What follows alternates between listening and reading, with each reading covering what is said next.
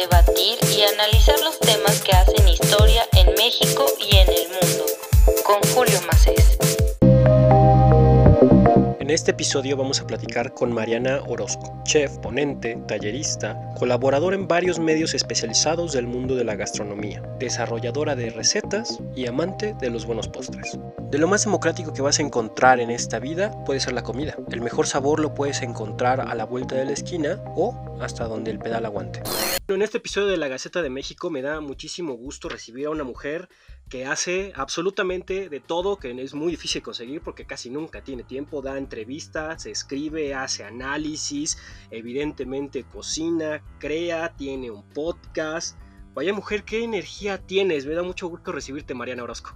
Ahora sí me hiciste reír, Julio. ¿Cómo estás? Muchas gracias a ti por, por pensar en mí. Yo feliz de estar aquí contigo. Yo te invitaba a platicar al podcast, a, la Gaceta de México, por un texto que me pareció eh, fascinante que publicaste ya hace un par de semanitas en el Washington Post que se llama En defensa de la sazón de la cocina callejera. Bueno, a mí me parece que uno, la comida callejera es, sabor, es nostalgia, es el músculo de un sector de la economía informal, eh, también es democrática porque la mejor comida puede estar a la vuelta de la esquina, hasta donde llega el pedal.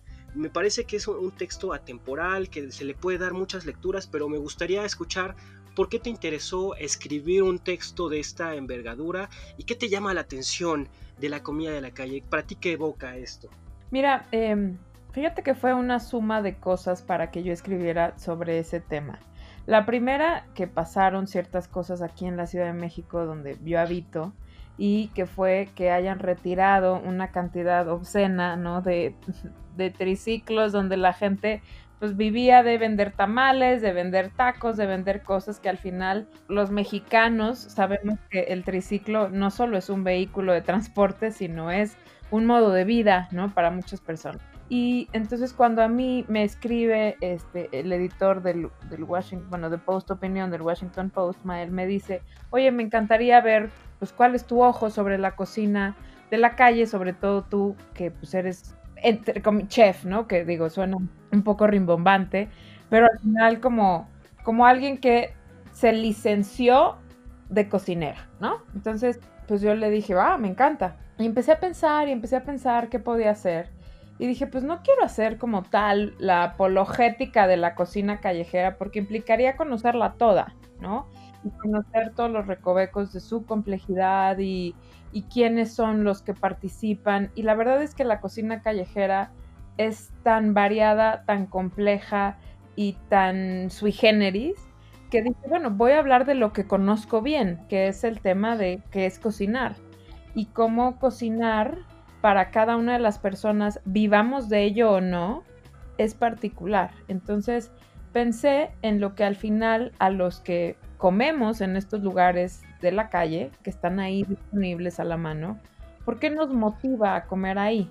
Y son muchísimas cosas, ¿no? Es la practicidad, es el bolsillo, es también, pues que vas caminando y hueles y se te antoja, ¿no?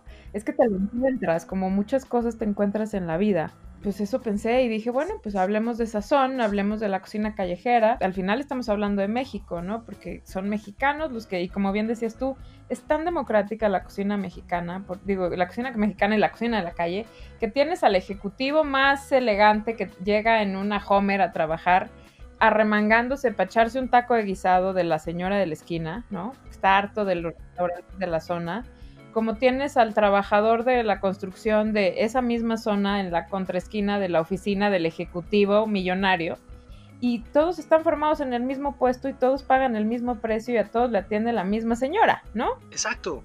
Ese es un tema muy interesante.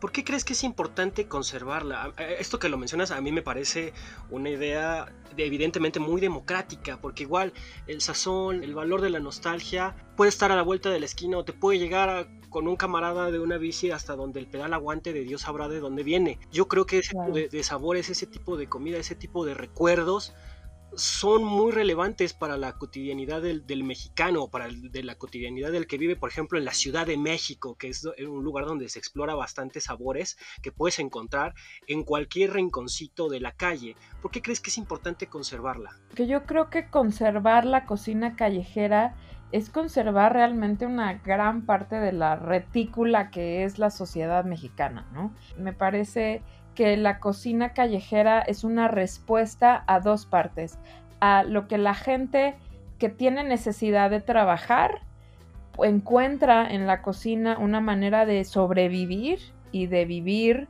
este, y de entregar su vida, porque cocinar todos los días es una labor complicadísima y sobre todo los que cocinamos todos los días para vivir o para comer, ¿no? Como pues casi todo mundo, aunque hagas algo muy sencillo o algo muy complejo, sabes lo que lleva. Entonces imagínate lo que es cocinar todos los días, salir de tu casa, montar un lugar, aunque sea en la calle, aunque sea un triciclo, aunque sea en la cajuela de tu auto, aunque sea lo que sea, conlleva salirte de la comodidad y la tranquilidad de tu casa y salir a exponerte a un mundo en el que estás completamente vulnerable y que lo único que te protege es tu cocina. Y es lo único que te da ese reconocimiento, o sea, que tengas una fila, que tengas gente siempre el primer día que vendes algo y que se te venda todo, es como, es una sensación que, que no puedes explicar. Yo me acuerdo las primeras veces que yo ponía como, me hacía conservas y ponía yo que iba a bazares y estas cosas. Y bueno, cuando se vendía todo, yo salía, bueno, como un pavo real, feliz, feliz, feliz. Y es, el reconocimiento, claro. Y, y, y, además, ah, de un reconocimiento externo, es esa parte en la que uno dice, oye, puedes hacer algo por ti mismo, puedes valerte, tienes un talento que es la cocina. Y, y pongo yo también en el texto que no siempre es una labor elegida, ¿no? O sea, yo, yo siempre digo que la gente que está en la calle, si uno le diera la oportunidad de tener un lugar bien montado, de donde pudiera tener ciertas seguridades, donde pudiera estar protegido, estoy segura que lo harían. Nadie, nadie quiere vivir en la desprotección y el desamparo, ¿no? Y ese es un tema, yo, yo, creo que muy interesante, que también es una de las lecturas que se le da. A ver, en la Ciudad de México estamos hablando de un nivel de informalidad del 60 porcentaje para arriba. Y yo creo que es un tema bien interesante ahora que lo dices, si se les diera la oportunidad, pero ¿cómo se les puede dar la oportunidad? Es un tema complicado, porque lo que está tratando de hacer en este momento, y, como también lo mencionas, es quitarlos. Y parece que la principal amenaza para este tipo de, de comida, para este tipo de sabor y para este tipo de nostalgia, pues es el factor económico y es el factor evidentemente social que pretende al menos quitarlos o removerlos, pero la situación que ellos tienen actual por la pandemia y por la situación económica los pone en un punto muy inestable. ¿Cuáles crees que sean este, estas amenazas y cómo podemos tratar de solucionarlas de alguna manera? Yo sé que es una pregunta muy complicada, pero me gustaría escuchar tu opinión. Mira, yo creo que sí, es un tema realmente complejo y que solucionarlo es como, ¿qué solucionas primero? ¿No? Solucionas a la gente que está en necesidad y que tiene que recurrir a la informalidad porque no hay otra opción, porque la opción de bancarizarse es casi imposible, por es que es una porque yo me acuerdo que la gente ponía, ¿no? Cuando quitaron estos estos triciclos que decía la gente, "No, qué bueno porque no pagan impuestos." Yo digo, "A ver, la gente que tiene un lugar en la calle termina pagando a veces mucho más. No había impuestos, sino había mordidas, vía corrupción, vía presión, vía derecho de piso, vía todas estas cosas a las que te ves sujeto porque estás en la desprotección de un Estado que está completamente fallido contigo, ¿no? Porque no tienes otra opción de vivir porque no hay espacios, porque vives en una ciudad monstruo, los que están aquí, en donde tienes que salir de tu casa, no tienes seguridad social, no tienes acceso a nada, no tienes acceso a los, a, los servicios, ¿no? Tienes que ponerte en la calle porque lo que sabes hacer es cocinar y necesitas sobrevivir. Entonces dices, ¿qué hago? Pues tengo que meterme a cocinar, tengo que salir y venderlo. Y, no siempre, los decía yo ahí, que no siempre es una cosa elegida. hay gente que pues es el puesto que heredó de la tía, de la mamá, en la familia se tienen que meter todos porque ya se está vendiendo más y entonces pues hay quien tiene que abandonar la escuela porque pues ya tiene que ponerse a chambear y es el que tiene que cobrar. Entonces tampoco es tan romántica la comida callejera, es, de un grado de complejidad muy importante. Y que a nosotros como consumidores, que si vemos esta parte en la que también está esta rama de los consumidores, que a lo mejor pues mucha gente no quisiera estar comiendo en la calle sin poderse lavar las manos de pie, ¿no?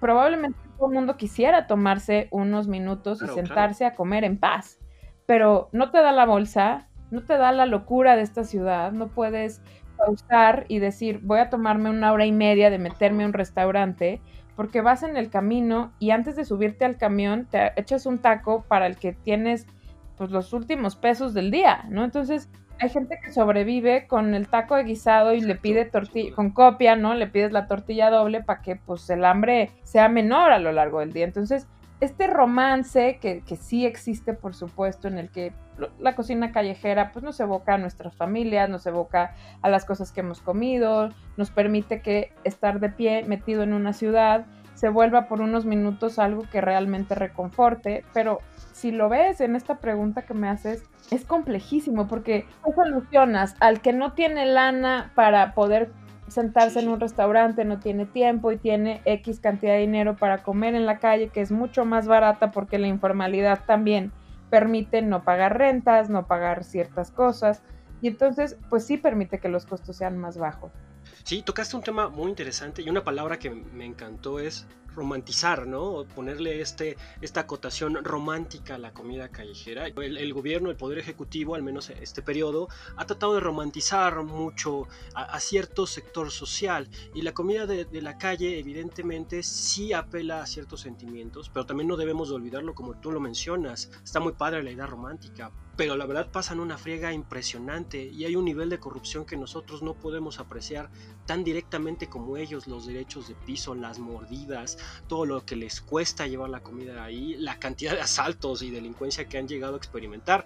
Podemos escuchar N cantidad de anécdotas de todos estos puestos callejeros que sí pueden ser de gran comida y nos dan y nos alimentan al ciudadano de pie todos los días en la Ciudad de México, pero que sin duda tienen una enfrenta social severa y su mera existencia significa muchas cosas de la cultura que, representamos, de la cultura que vemos día con día. Su mero hecho de no existir a, mí me causa mucho ruido. Si habláramos de una receta, ¿cuál crees que sea la receta para que un puesto callejero, puesto de la calle, pueda llegar a, subsistir tanto en cuestiones de, de mochis, mordidas y de todo este factor social que a veces no vemos, como de sazón y de sabor? Mira, yo creo que lo que he visto yo en el común denominador de los lugares de la calle que a mí me gustan un montón, es esta capacidad de adaptación de la gente que cocina y de la escucha de sus comensales, ¿no?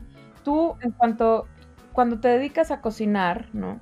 Empiezas a ver cuando los platos, ¿qué dejan? ¿Qué, es lo que deja la gente, ¿no? Lo que no se comió. Entonces empiezas a ver si la tortilla no se, no se la comieron, habría que ver si habría que cambiar de tortilla. Si dejaron el arroz, eh, habría que pensar en a lo mejor ya no hacerlo blanco, sino a la mexicana. Y entonces la gente llega y te pregunta, oye, este, no tienes no sé qué, señora, no tendrá tal. Yo, yo en algún momento, hace unos años, yo abrí una taquería en la Roma y pues eran, justo eran, tacos de guisado, ¿sabes? Con unos amigos abrimos ese proyecto y veíamos lo que la gente nos preguntaba. Entonces la gente decía, oiga, no tienen tal. Y, y veíamos cuáles eran los tacos más populares y qué le gustaba más a la gente y era muy particular porque decíamos, la gente lo que quiere, aunque pusiéramos el taco más sofisticado, con la proteína más elegante, más compleja, de cocción más larga, la gente quería un taco de tortitas de papa o un taco de chile relleno, porque eso es lo que quiere comer la gente. Entonces, estos lugares de la calle, yo estoy hablando de uno de los tantos que existen, ¿no? O sea, esto yo voy a hablarte de tacos de guisado, por ejemplo. La gente empieza a analizar la gente ve, ¿no? Los que hacen los tamales de sabores, los que llevan el atole y que entonces un día llevaban un sabor y luego ya llevan dos y luego ya llevan tres y luego cambiaron ya los vasos de unicel por vasos este, biodegradables. La gente se adapta rápidamente y, y la adaptación es por esta, esta vinculación tan directa que le permite al cocinero que cobra además generalmente estar en contacto directo con su comensal. No hay filtros, no hay no hay nada que te distancie, porque cuando uno está en cocina, en un restaurante, pues estás absolutamente alejado de tu comensal. Nunca lo ves, nunca sabes qué pasa porque estás metido en la cocina. En cambio aquí lo tienes enfrente y le cobras y le preguntas y te dice, oiga, muy bueno, ¿no? Entonces, siempre esta vinculación tan personal al comensal le permite tener una retroalimentación honesta y directa con la persona y pues a ellos les da chance de, oiga, no sea mala, tráigase mañana, o oiga, no sea malo, a ver si se tal. Entonces, yo creo que el secreto es la adaptación, la aceptación de la crítica constructiva, una, una lectura muy veloz y muy rápida de la zona donde se van a poner, ¿no? Porque también hay que ser muy sagaces para saber cuál es la esquina, ¿no? Para saber dónde hay que ponerse, para pelear con uñas y dientes por el espacio, para saber cuál es el poli al que le tienes que dar la mordida, desafortunadamente. Caray. Este, a quién sí, a quién no. Yo, yo te voy a contar una historia muy particular. La, la acabamos cerrando porque estábamos en una zona en donde había que dar moche en todos lados. Te lo pedían de la delegación y te lo pedía el narco por derecho no, bueno. Y yo dije, yo prefiero cerrar a darle moche a nadie. Yo tuve la oportunidad de hacerlo, perdí dinero, pero prefería hacerlo porque sabía que me iba a volver esclava de esto, ¿no? Y me acuerdo que cuando apenas empezamos, nosotros pusimos un bote de basura afuera porque no había botes de basura en toda la calle. No, bueno. Y entonces llegó un día la gente de la delegación a multarnos por poner un bote de basura. Qué mexicanada te les dije, pero ¿por qué nos multan? O sea, es un bote de basura que es necesario. Claro. Sí, pero ese lo tiene que poner la delegación. Y yo, bueno, ¿y por qué no lo ponen? Ah, porque no lo vamos a exacto. poner. Y yo dije, bueno, o sea, no hay manera de ganar. Esta batalla está perdida. Yo creo que los puestos de la calle, así como los mercados, son los que se acaban haciendo cargo de las calles y solucionando estas partes de limpieza. Tú- o sea, no hay momento más limpio de una calle que después de que se puso un mercado, porque limpian todo. Los que son itinerantes, ¿no? Pues sabemos que nos tenemos que hacer cargo de ese espacio porque es nuestro y lo hay que limpiarlo, no es tu casa en ese momento. Y la gente tiene que, si la gente come limpio, va a ver regresar. Y yo creo que eso es parte de esta retícula social que no vemos los comensales, que no sabemos qué pasa, pero una vez que uno cocina y que está metido ahí, te das cuenta de todo lo que hay que hacer. Y esto que te cuento del bote de basura es un, una cosa evidentemente clara de lo fallido que es el Estado en este país para la protección de los que trabajan y cómo la informalidad pues se vuelve realmente una opción pues para todo mundo porque no hay de otra, ¿no? O sea, tienes que salir a buscarte la vida porque no hay demasiadas opciones. Yo creo que es un tema que, acabas de tocar, igual muy mexicano, todo lo que tiene que vivir cualquier tipo de industria, un empresario, por mayor, pequeño, grande que sea. La corrupción, esa anécdota que dices, bueno, te dice muchísimo del tipo de, Estado que tenemos. A veces la- hay una gran diferencia entre lo justo y lo legal. Pero yo creo que en esta época de tantísima polarización, que todo el mundo se está pegando, que si estás arriba, que si estás abajo, que si es bueno tener, que si es malo, yo creo que algo que sí deberíamos considerar es la capacidad de la, de la comida y su capacidad que tiene para democratizar. Mariana, yo te agradezco mucho esta conversación. La verdad fue una joya. Espero poder conversar contigo en un futuro. Voy a estar muy pendiente de tus textos. Te sigo porque también tienes, un blog ahí mismo para, para checar todo lo que estás haciendo. Te deseo muchísimo éxito en todos tus proyectos. Gracias por comentar, gracias por compartir tus anécdotas, tu experiencia y esperemos que sí, que la comida siga democratizando este país, por mínimo que eso sea. Te agradezco a ti por tu tiempo, por tus preguntas tan fantásticas y por tu generosidad conmigo. Este, pues nos seguimos, nos escuchamos y gracias por tomarte el tiempo de leer. Y pues bueno, pues espero que todos comamos en la calle muy felices y que encontremos cosas que nos hagan sonreír cuando comamos. Sí, esperemos que así sea, porque queda todavía mucho que hacer y aunque sea hay que vivir un poquito de, de nostalgia para esperar qué nos viene en el futuro. Muchas gracias, Mariana. Gracias, Julio, que estés muy bien.